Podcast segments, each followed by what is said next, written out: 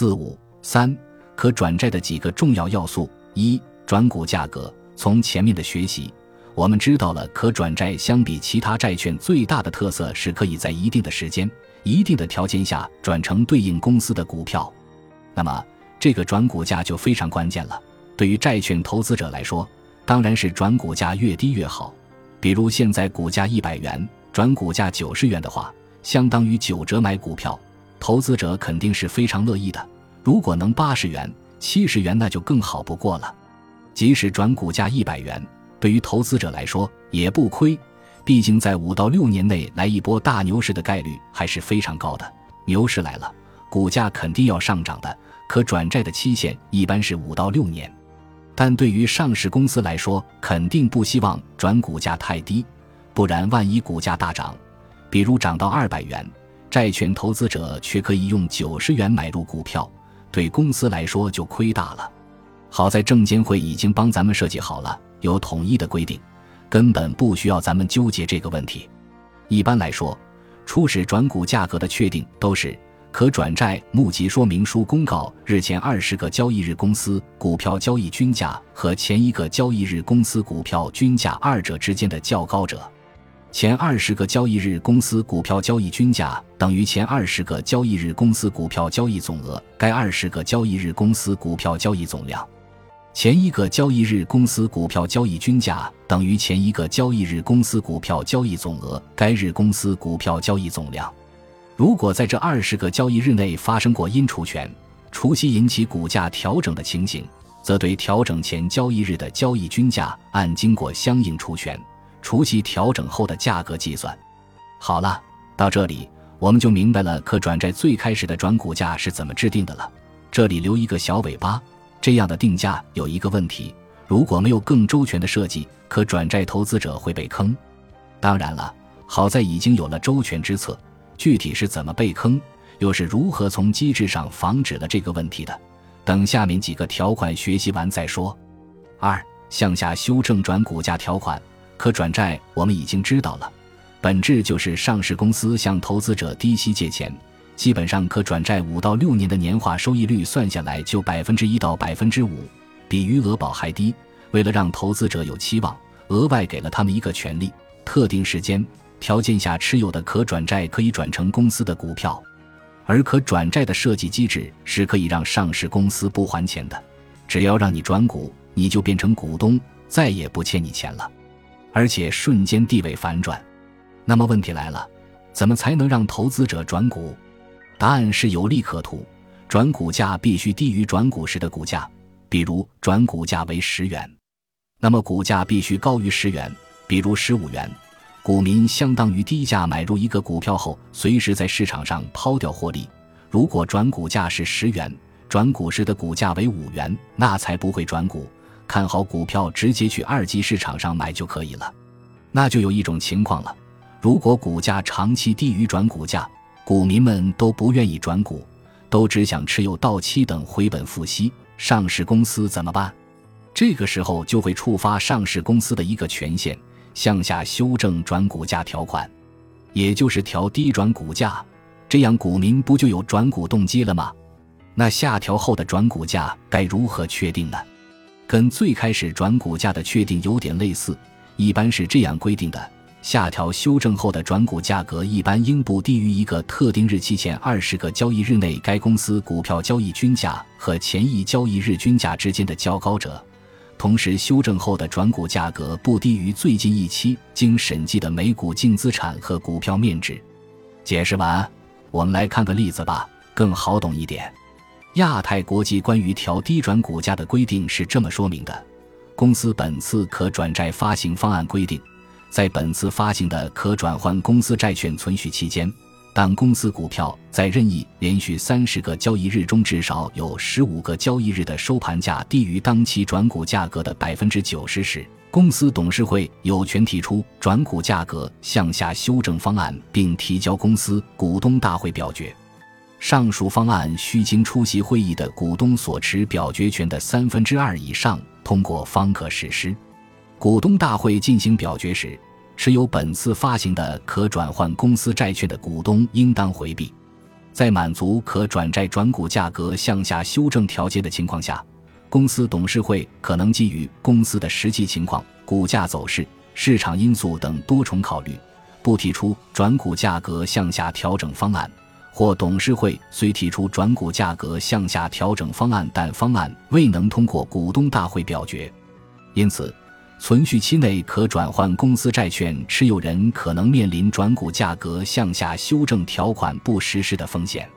通过上面的例子，咱们可以看到，调低转股价对上市公司来说是一个权利，并不是义务，而且还得股东大会通过。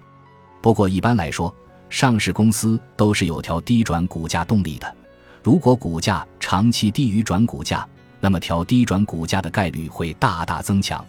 所以，可转债投资中，有些人就专门挑那些股价大幅度低于转股价、又濒临到期的可转债，博大股东调整转股价。而一旦确定调整转股价后，一般都会有一波拉升。三、强制赎回条款。我们都知道，可转债投资者只会在有利可图的时候转股。上市公司为了不还钱，肯定会想办法让股价高于转股价，包括可转债快到期之前配合出一些利好消息刺激股价上涨，或者调低转股价等。但也有这种可能性，即使股价高于转股价，有些投资者就是不转股，死活都不转股。你可能会觉得难以理解。有利可图，为什么不转股？太正常不过了。投资者数量太多了，有各种可能性。比如，有些人是不知道，有些人是怕转成股票不安全，有些人就是纯粹不想赚。那碰上这种不转股的钉子户怎么办？上市公司可是比谁都着急。毕竟，如果不转股，持有到期的话，上市公司只能乖乖的还本付息了。这个时候又会触发上市公司的第二个权限——强制赎回条款。强制赎回条款一般是这样设定的：在可转债转股期内，如果公司股票价格在一段时间内高于设定的阈值，一般是当期转股价的百分之一百三十，那么上市公司有权按照略高于可转债面值的一个约定赎回价格，一般是一百零三元，赎回全部或者部分未转股的可转债。这个条款的用意很明显，既然有利可图了，收益都百分之三十以上了，赶紧转股拿收益走人，不然我们就一百零三元收走。还是以亚太国际的可转债来做例子，亚太转债里对于强制赎回的说法是有条件赎回，在本次发行的可转换公司债券转股期内，当下述两种情形的任意一种出现时。公司董事会有权决定按照债券面值加当期应计利息的价格赎回全部或部分未转股的可转换公司债券。一在本次发行的可转换公司债券转股期内，如果公司 A 股股票连续三十个交易日中至少有十五个交易日的收盘价格不低于当期转股价格的百分之一百三十，含百分之一百三十。二，当本次发行的可转换公司债券未转股余额不足三零零零万元时，注意，从上面可以看到，强制赎回条款跟调整转股价不同，不需要经过股东大会同意，只需要公司董事会通过后就可以实施了。一般操作是，上市公司会发个公告，给大家一定的转股时间，如果过了这个时间还没转股，系统就会强制赎回，投资者只能自己吃亏。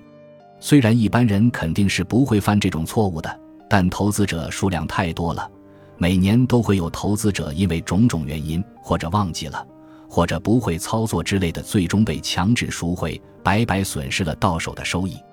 所以，投资可转债的时候一定要注意这一点。一旦看到强制赎回公告的时候，一定要在规定的时间内赶紧转股。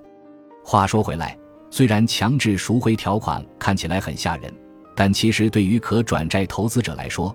这反而是一个超级美妙的条款。一旦上市公司启用这个条款，说明投资者的获利幅度最少已经是百分之三十了。更美妙的是，上市公司也特别欢迎，这意味着他们可以用强制的手段把大家变成股东。这个条款的公告简直是双方胜利的号角。而我们要做的就是千万不能忘记按规定赶紧转股获利。四回收条款，可转债不同于其他的债券，是因为它能转成对应的股票。上市公司是欢迎，也是希望投资者转股的。为了让投资者尽量转股，可转债赋予了上市公司一些权限，包括调低转股价和强制赎回。但如果遇到股价长期低于转股价，上市公司也没打算调低转股价，投资者该怎么办呢？只能白白被上市公司占便宜吗？不会，因为这个时候就会触发投资者的一个权利——回售条款。回售条款是指在一定的时期内，如果股价迟迟低于转股价，投资人有权利将其持有的全部或部分可转债按面值的百分之一百零三或者面值一百元加当期的利息回售给上市公司。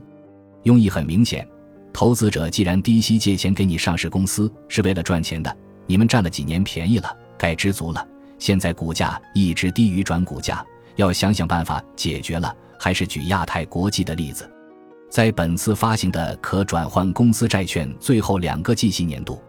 如果公司股票在任何连续三十个交易日的收盘价格低于当期转股价的百分之七十时，可转换公司债券持有人有权将其持有的可转换公司债券全部或部分按面值加上当期应计利息的价格回收给公司。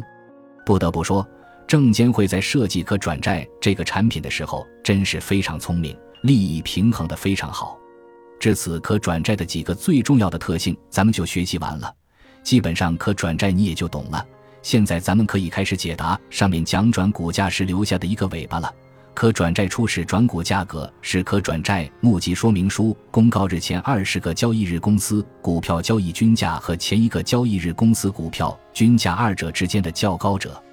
那么，上市公司就可以这么操作：发行可转债之前拉升股价，等发行成功后，立马继续放出各种利好消息，刺激股价继续上涨。